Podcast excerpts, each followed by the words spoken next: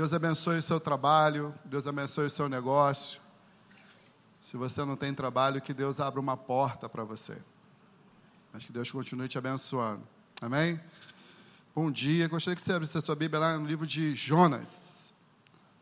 Nós vamos passear hoje com Jonas. Jonas 1. Nós vamos até ao 12.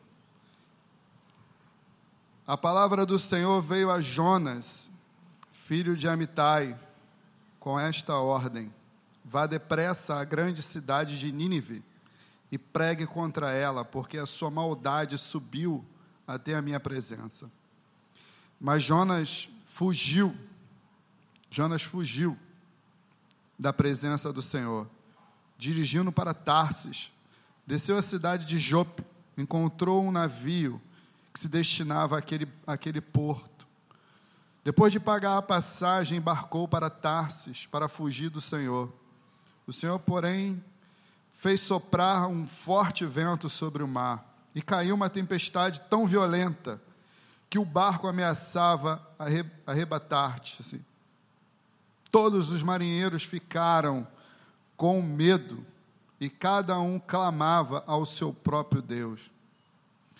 E atiraram as cargas ao mar para tornar o navio mais leve. Enquanto isso, Jonas, que havia descido ao porão e se deitara, dormia profundamente. O capitão dirigiu-se a ele e disse: Como você pode ficar aí dormindo? Levanta-se e clame ao seu Deus, talvez ele tenha piedade de nós e não morramos.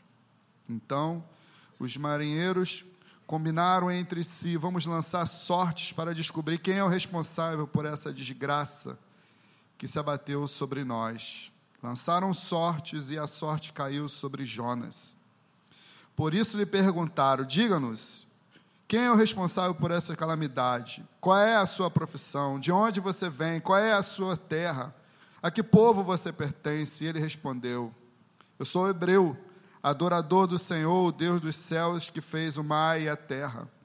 Então os homens ficaram apavorados e perguntaram: O que foi que você fez? Pois sabiam que Jonas estava fugindo do Senhor, porque ele já lhe havia dito. Visto que o mar estava cada vez mais agitado, eles lhe perguntaram: O que devemos fazer com você para que o mar se acalme? Respondeu ele: Peguem-me e joguem-me ao mar, e ele se acalmará. Pois eu sei que é por minha causa que esta violenta tempestade caiu sobre vocês. Nós vamos conversar um pouquinho hoje sobre essa, essa história de Jonas. A pergunta é: por que, que Jonas não obedeceu? Ele não era um homem de Deus? Ele não era um pregador da palavra? Deus não o convocou para ele ir lá pregar? Por que, que ele não obedeceu? Por que, que ele fugiu?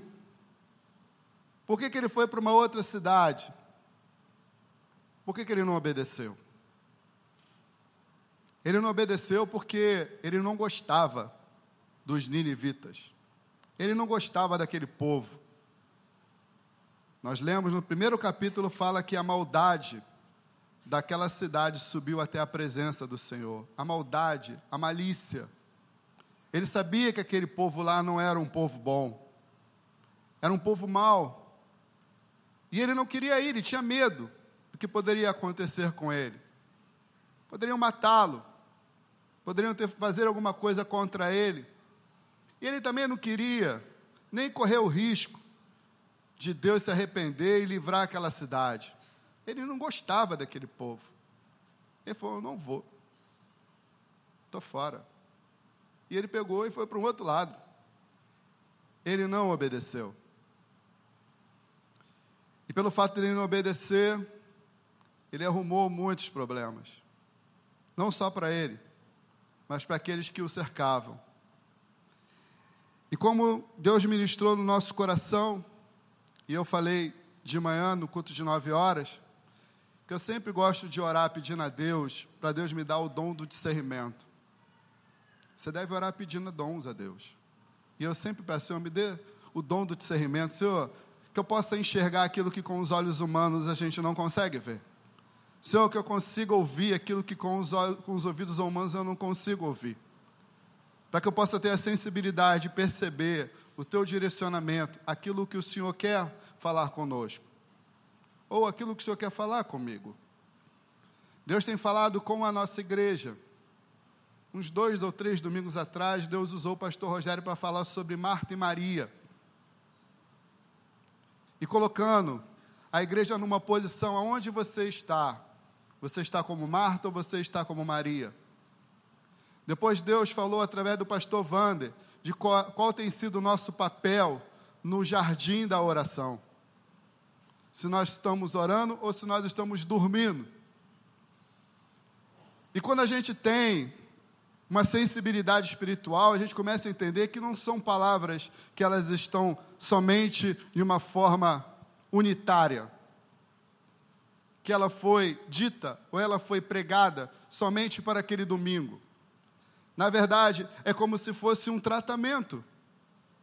Deus vem tratando a igreja, Deus vem querendo que a igreja venha se posicionar.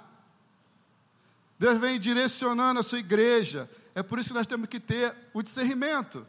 Porque não é simplesmente o fato de você vir num culto, receber uma palavra e ir embora de noite, você quer outro. Não, Deus vem tratando a igreja. Marta e Maria. Esse negócio foi tão forte que quando chegou na, na reunião dos pastores não tinha o que conversar. A gente foi discutir o que, que a gente ia fazer com esse negócio de Marta e Maria. E Deus vem tratando a igreja, por quê, irmãos?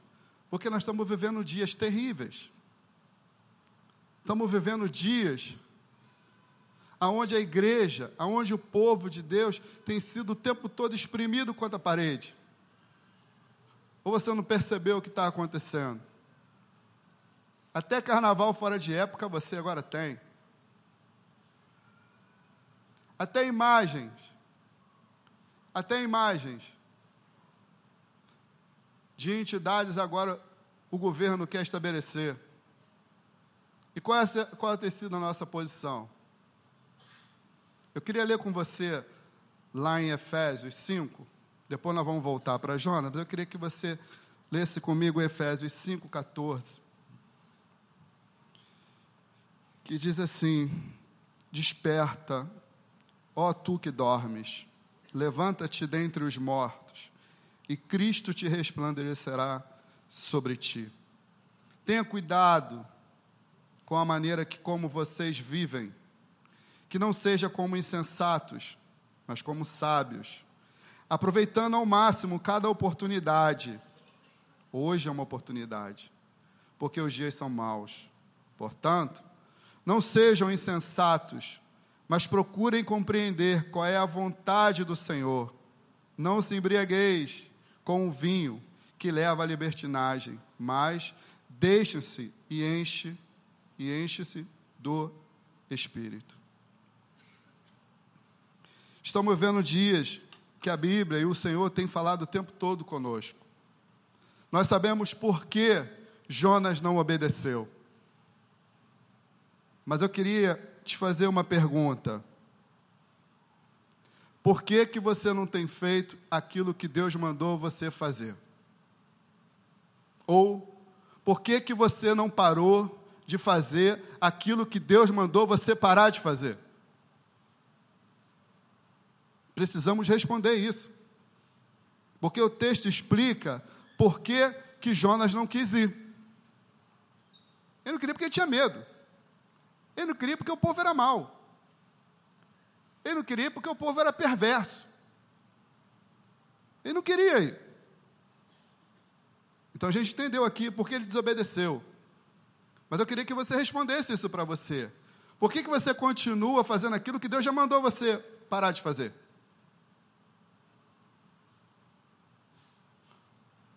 Ou por que, que você não fez aquilo que ele já mandou você fazer? Nós vamos ter que, que responder isso, irmãos. Por que, que nós estamos vivendo em desobediência? Por que, que a gente insiste em não obedecer? Por que, que a gente continua fazendo aquilo que Ele mandou a gente parar de fazer? O que, que Deus já mandou você parar de fazer que você não parou? Ou o que Deus mandou você fazer que você não quis fazer? Irmão, viver, viver, irmãos, na desobediência é um problema. E o pior é que não é um problema só para você, não. É um problema para todo mundo que está ao seu redor. Eu falei aqui no culto da manhã que é mais ou menos como você fosse lá no mecânico, seu carro quebrou. E aí, chega lá no mecânico, o cara fala assim, ó, você tem que comprar uma peça, a peça é cara. Mas eu vou fazer aqui uma gambiarra. Eu não sei se você sabe o que é gambiarra. E até de manhã eu perguntei: alguém sabe o que é gambiarra? Alguém sabe o que é gambiarra, gente? Poucos sabem o que é gambiarra. Ô, oh, igreja santa. Não, tem que perguntar, porque outro dia eu perguntei para o Pedro, Pedro, você sabe onde que vai a corda, vai a caçamba? Ele não sabia. Acho que Douglas também não sabia. Sabe que onde, onde vai a corda, vai a caçamba? Irmãos, muitas vezes nós estamos vivendo com gambiarras. Gambiarra. Está com gambiarra na vida. Vai dando um jeitinho para não resolver o problema. Como eu falei lá no, no congresso de casais, nós vamos pintando paredes com infiltração, não adianta nada. Tem que resolver. E a gente vai levando a vida com gambiarra. Vem na igreja e Deus fala: Ó, oh, você, qual é a tua posição? Você está sendo Marta ou você está sendo Maria? Tem que mudar isso. E você vem na igreja e Deus fala: qual é a tua posição no jardim? Você tem que estar tá vigilante, porque a hora está chegando, nós temos que orar. E você vem para a igreja, é uma benção, mas continua com gambiarra, até quando? E sabe qual é o problema da gambiarra? O problema da gambiarra que ela vai quebrar quando você estiver voltando de um, de um aniversário, de um casamento, com a sua família, uma e meia da manhã, você está vindo de uma festa linda, você está vindo lá de Caxias, aí o seu carro quebra, na linha vermelha, só que você está com a sua família toda. Porque a desobediência alcança todo mundo. E aí seu carro quebra, na linha amarela, na linha vermelha, sabe o que você pensa? A gambiarra. E agora? Porque não tem jeito, a gambiarra um dia vai quebrar. E ela vai colocar você em maus lençóis. Nós não precisamos, irmãos, andar com gambiarras. Nós podemos andar com motor novo. Porque o Senhor nos chamou para uma vida nova. Vida nova. Então nós temos que tomar uma posição. A partir de hoje, não dá mais para viver na desobediência. Deixa eu falar uma coisa para você.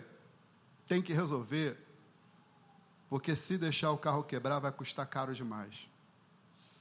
E o Senhor vem falando com a igreja. E o Senhor vem nos dando oportunidade. A Bíblia fala: os dias são maus, aproveite bem cada oportunidade.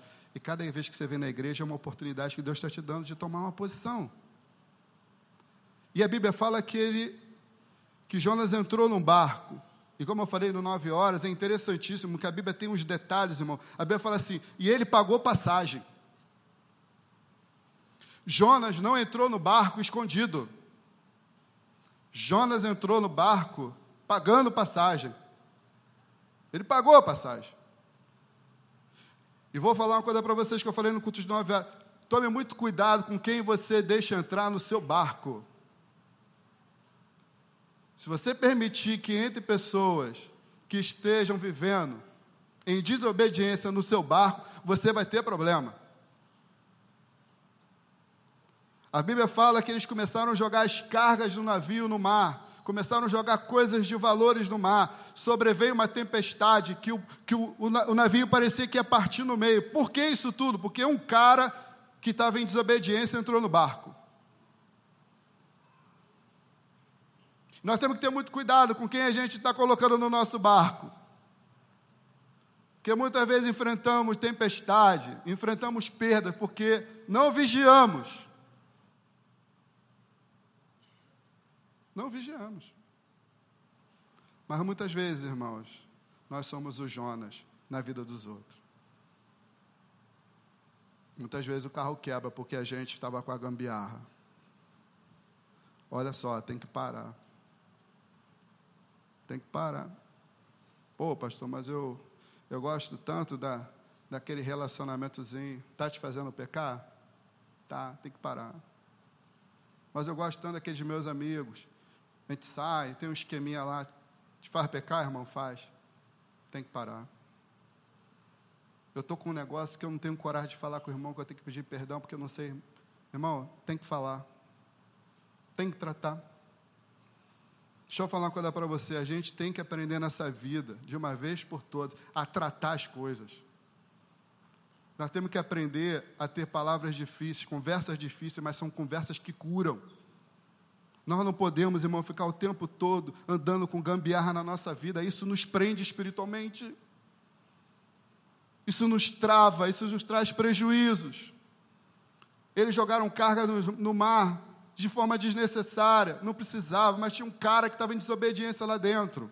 E como eu falei, ele entrou pagando passagem, mas ele se escondeu.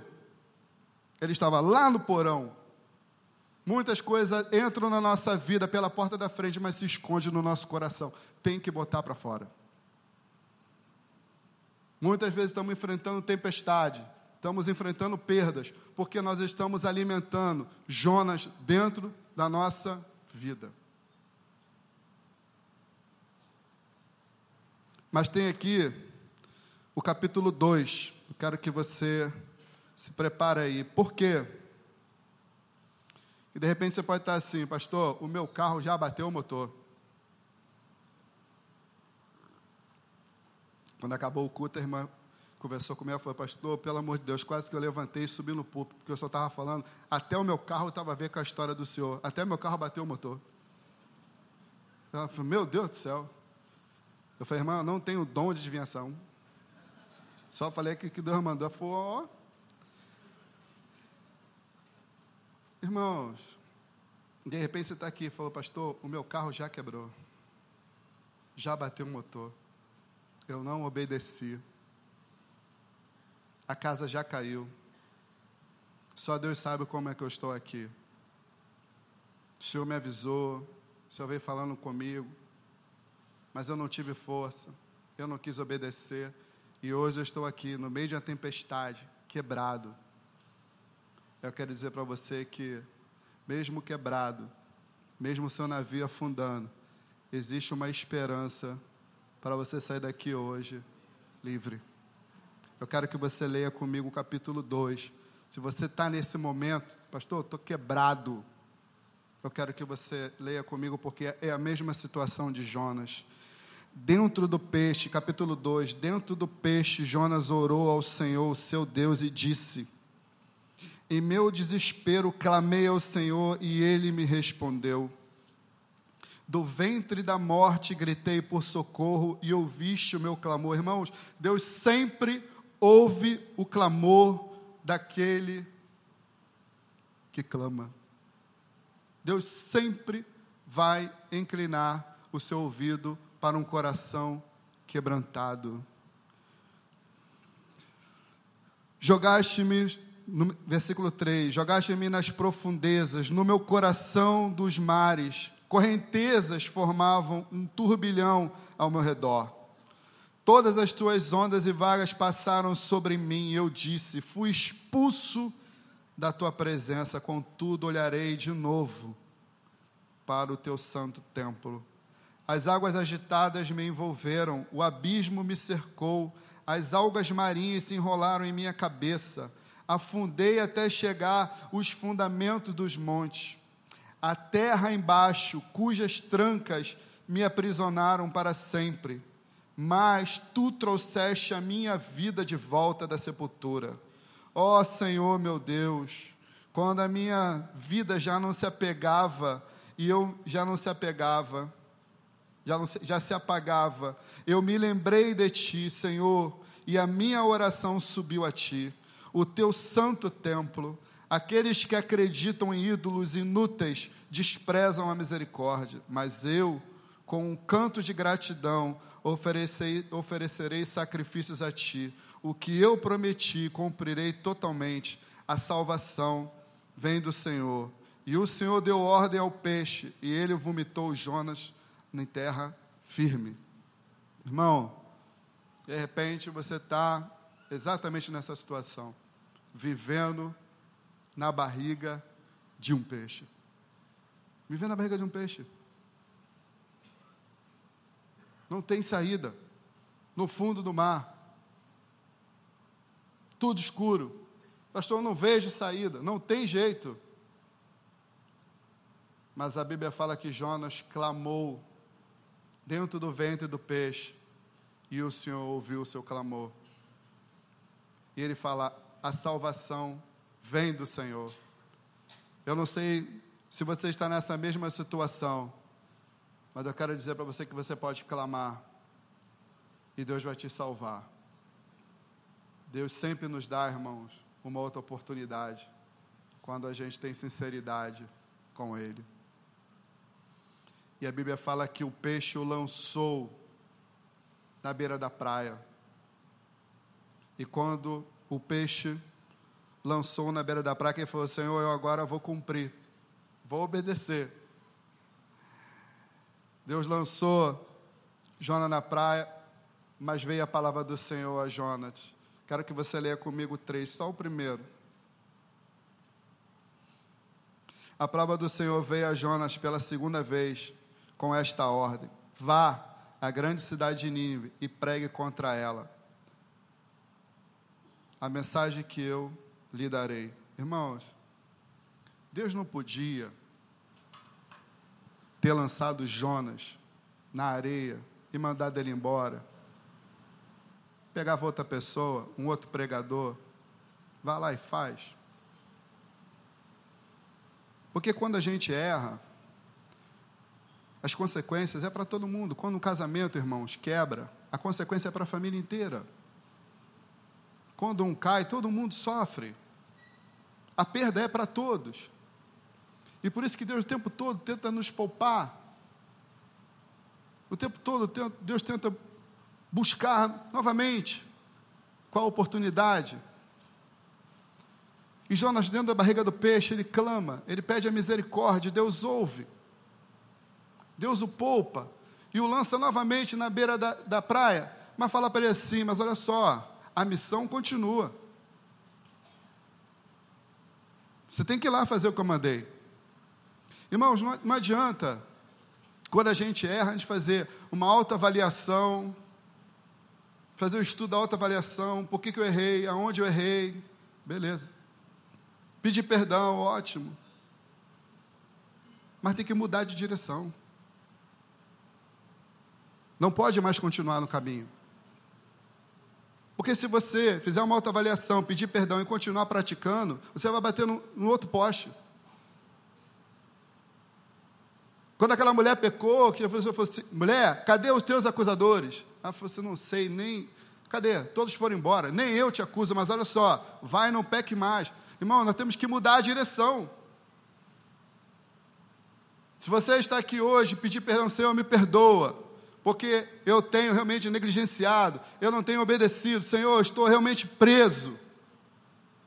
Deus vai te perdoar, mas olha, tem que fazer aquilo que Ele mandou, largar. Tem que mudar de direção. Deus perdoou Jonas, mas a missão continua, tem que ir lá. Irmão, nós temos que resolver as coisas.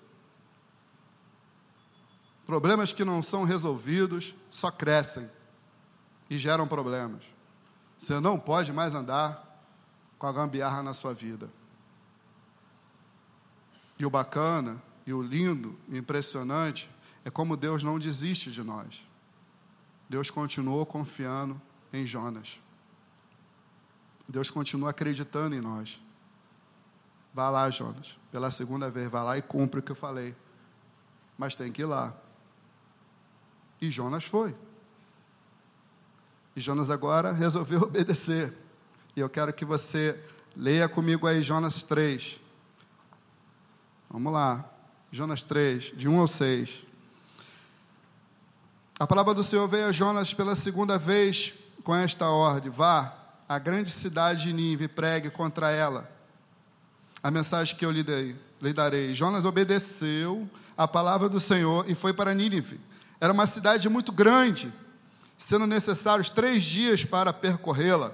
Jonas entrou na cidade e a percorreu durante um dia, proclamando: Daqui a 40 dias, Nínive será destruída.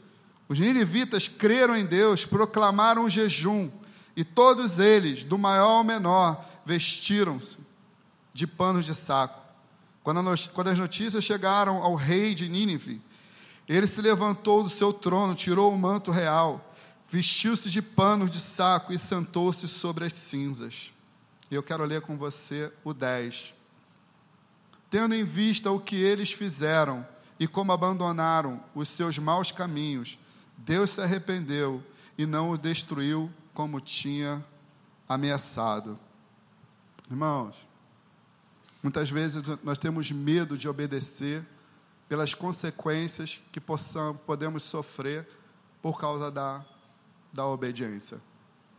Pô, mas se eu parar com isso aqui, eu vou perder. Se eu parar de fazer isso aqui, eu vou ter que agora pagar mais. Se eu parar com esse relacionamento aqui, eu vou ficar sozinho. É melhor estar tá errado do que estar tá sozinho. É melhor estar tá errado. Olha só, deixa eu falar uma coisa para você. Aquilo que Deus tem para você, o mundo não pode te dar. Se eu fosse você, eu dava um amém, tá? Aquilo que Deus tem para você, o mundo não pode te dar. Aquilo que Deus tem preparado pelos seus, o mundo não pode receber. O mundo não pode receber o Espírito dele, irmãos. E a gente fica com medo de às vezes resolver uma situação com medo de perda. Quem te sustenta é o Senhor. A salvação vem dele, o poder é dele, a glória é dele, a honra é dele. É ele que cuida. É ele que traz à existência aquilo que não existe. É ele que vai cumprir na sua vida, na minha vida, o que ele prometeu. E muitas vezes ficamos com medo de tomar uma decisão, de tomar uma postura, ou de fazer algo. Ficamos com medo das consequências, é o que Jonas estava com medo. Como é que eu vou fazer? Eu vou lá, pode me fazer mal. Eu não gosto daquele povo. Ou quem faz é o Senhor. Nós temos somente que obedecer. Ele mandou fazer? Faz. Que vai acontecer? Eu não sei. Sei que o Senhor mandou fazer. E quando Jonas toma uma posição de obedecer o que Deus mandou, a cidade toda se converteu.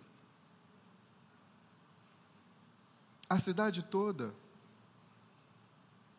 Irmãos, nós precisamos aprender a confiar no Senhor. Nós temos que entender que aquilo que Deus tem para nós, irmãos, é muito maior do que aquilo que o mundo pode nos dar. Mas nós temos que aprender a ter uma vida de obediência. Precisamos ter uma vida de consagração. Precisamos, irmãos, entender que existe uma vida de santidade, uma vida de busca. Você se lembra dessa palavra? Buscar a Deus. Porque não dá, irmãos, para a gente viver uma vida de indisciplina, uma vida de desobediência no mundo que nós estamos vivendo. Nós estamos vivendo dias terríveis. E se a gente não tomar uma posição, o inimigo vai saquear a nossa casa, vai saquear a sua família, vai saquear os seus filhos, vai saquear o seu casamento. Nós temos que tomar uma posição. Não dá para viver uma vida negligenciando essas coisas, em desobediência. É chato, né? É bom quando a gente vai para a igreja, a palavra é vitória, mas essa é uma palavra de vitória. Essa é uma palavra de, de libertação. Essa é uma palavra de quem quer ir para o céu, irmãos. Essa é, essa é uma palavra da igreja, da igreja de Cristo. A noiva, de branco. Esses somos nós, irmãos. Não podemos ter uma vida o tempo todo vivendo na desobediência. Você precisa tirar a gambiarra da sua vida hoje. Precisa tirar esse negócio. Mas tem, para que a gente possa fechar, tem um outro ponto que está em Jonas 4. Porque sabe o que acontece, irmãos? Jonas fica chateado. Ele fica tão aborrecido porque o povo se converteu, porque o povo acreditou. Quando ele começou a pregar, o povo deu ouvido à pregação dele. E sabe o que aconteceu? O povo se converteu. Que quando a gente obedece, irmão, Deus honra. Deus honra. Deus honra a fidelidade. Deus honra a obediência. Deus honra. Vale a pena obedecer, irmão, do que sacrificar. E Jonas foi, e, e a cidade toda se converteu. Porque o poder do Senhor, não é nosso, irmãos. É o poder que, que transforma, é dele, não é nossa. E todo mundo se converte, e ele fica, fica aborrecido. E Deus fala: Por que você está aborrecido, Jonas? Porque eu sabia que o Senhor ia se arrepender. Eu não queria vir. Eu queria que o Senhor matasse todo mundo. Eu queria que o Senhor jogasse uma bola de fogo, queimava todo mundo. Aí o povo se converte, pronto já amoleceu o seu coração. O povo se converteu. Agora todo mundo é crente. Bom, eu quero morrer. Irmãos, ele pede para morrer porque o povo se converteu. E às vezes muita gente parece com Jonas. A gente fala assim: não, aquele lá não tem jeito, aquele lá é do diabo, aquele não se converte nunca. Quem falou isso para você? Não permita que essas palavras entrem na sua boca. Deus quebra cadeias, irmão. Deus salva, Deus transforma. Às vezes está lá, lá na escuridão e Deus vai lá e transforma. Foi assim com você e foi assim comigo. Esqueceu de onde que Deus te tirou? É por isso que Deus sempre fala assim: ó, pega a sua maca e leva para casa. O cara está 38 anos numa maca, Jesus fala para assim: levanta-te, anda e pega a tua maca e vai para casa. Para quê? o outro lá em Cafarnaum desceu na maca. A última coisa que esses caras tinham na vida era maca. Por que, que Deus manda o cara levar a maca? Para ele não esquecer de onde que Deus tirou. A gente esquece. Não pode esquecer, irmãos. Eu nunca vou me esquecer do trem, irmão. Nunca vou esquecer. Nunca vou me esquecer da, das marmitas de alumínio. Não posso esquecer. Não posso esquecer as vezes que eu desmaiei no trem porque eu não tinha comido. Não posso esquecer, irmãos. Para que eu possa entender que eu sou um improvável por estar aqui falando com você. Não esqueça de onde que Deus te tirou. Mas se Deus mandou você pregar, se Deus mandou você fazer algo, faça. Porque Ele é contigo. E eu quero fechar com você exatamente nessa questão. Jonas achava que aquele povo não merecia. Deixa eu falar uma coisa para você. Não abra mão do ministério que Deus te deu, porque um dia você errou. Tem muita gente que fala assim, pastor, eu não posso mais trabalhar com família porque eu errei. Mas você pediu perdão? Você tratou? Você mudou de direção? Mudei. Continue a missão. Continue indo para Nínive. Eu não quero que você abra mão daquilo que Deus te deu, porque um dia você caiu. Porque ele fala assim: mulher, cadê os teus acusadores? Todos foram embora, nem eu te acuso. Vai, não peque mais. Muitas vezes a gente acha que a gente não merece mais. Porque nós temos muita dificuldade, irmãos, para entender o amor de Deus. Nós temos uma dificuldade enorme para compreender esse amor. Que a nossa visão desse amor humano é uma visão de amor de troca. Mas a Bíblia fala que Deus nos amou de tal ponto, de tal maneira, que Ele deu deu o seu único filho, por mim e por você. E nós ainda estávamos lá no balacobaco. Nós estávamos vivendo tudo errado. Mas Ele nos amou primeiro. É difícil a gente compreender esse negócio desse amor de Deus, irmãos. do amor que nos constrange. Mas olha, Deus nos chama para ter uma vida de obediência. Deus nos chama para ter uma vida de intimidade, cheio da presença dEle. Porque a missão na minha vida e na sua vida continua. Nós temos que ir para Nínive pregar. Não é porque você errou que você tem que deixar. O chamado continua. Deus podia ter chamado outro homem, mas era com Nínive. Aquilo ali era Jonas que tinha que fazer. Irmão, aquele negócio que tem que fazer é você, mais ninguém. Mas nós temos que acertar isso hoje. Nós temos que tirar essas gambiarras hoje. Nós temos que ter uma vida de altar, porque a minha missão e a sua missão continua. Nós temos que ir lá resolver o problema, porque esse é o nosso chamado. Não abra mão. Essa semana eu, eu atendi um casal tão precioso, tão precioso. Eu falei, irmão, você é um instrumento tão poderoso com família, mas o inimigo tenta aprender com acusação. Por isso que você tem que vir no altar. Senhor, me ajude a largar. Me ajude a parar de fazer isso. Porque eu quero ser livre. Para que o inimigo não, não tenha mais espaço para me acusar. Pai, porque eu não quero mais jogar cargas preciosas na minha vida no mar. Quantas coisas a gente vai perdendo, porque a gente vai vivendo uma vida de desobediência. Mas você pode sair daqui hoje livre. Você pode voltar a fazer aquilo que Deus te chamou para fazer. Seu espaço continua vazio.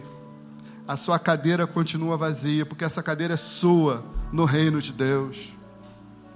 Não abra mão daquilo que Ele te chamou, mas tem que tratar. Tem que tratar, porque a salvação vem dEle. Vamos ficar de pé, irmãos.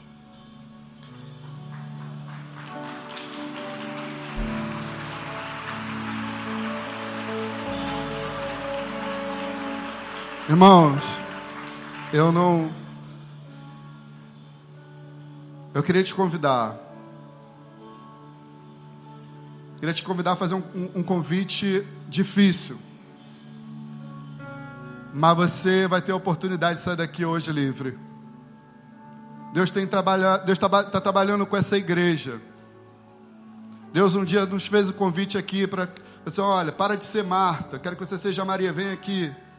Depois Deus nos fez um outro convite, como é que você está se comportando no jardim de oração? E hoje o Senhor faz outro convite. Larga o que você está fazendo e faça aquilo que eu já mandei você fazer, porque eu quero te usar. A missão continua, a ordem continua sobre a sua vida, o chamado continua sobre a sua vida, mas tem que resolver. Eu queria que você viesse aqui na frente, que eu quero orar com você.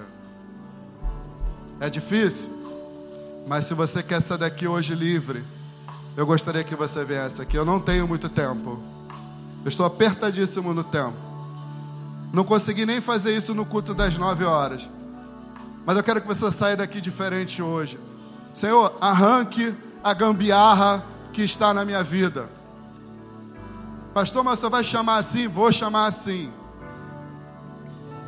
Porque eu, eu respeito muito quem está no altar. Porque quando você sai do seu lugar e vem aqui, você está falando, Senhor, eu quero mudar de vida. Senhor, eu quero mudar de vida. Senhor, eu quero ter uma nova posição. Senhor, eu quero sair daqui hoje livre. A minha situação hoje é igual a de Jonas dentro da barriga de um peixe. Não vejo solução. Mas eu ouvi que a, que a salvação vem do Senhor. Oh, Deus, me salva. Senhor, me salva, me salva, me resgata. Me dê um escape, me dê uma nova chance. Senhor, me dê uma nova chance. Senhor, eu tenho vivido uma vida de indisciplina o Senhor sabe, ó Pai, que eu não tenho obedecido aquilo que o Senhor falou. Deus, dá-me força, dá-me coragem. para eu largar, largar aquele vício, largar aquele comportamento, largar aquele costume, Senhor, largar aquelas amizades, largar aquele relacionamento, porque hoje eu ouvi que aquilo que o Senhor tem é muito melhor do que aquilo que eu tenho recebido. Ó oh, Deus, em nome de Jesus, honra, Senhor, essas pessoas que estão vindo no teu altar. Honra, Senhor, honra, Senhor.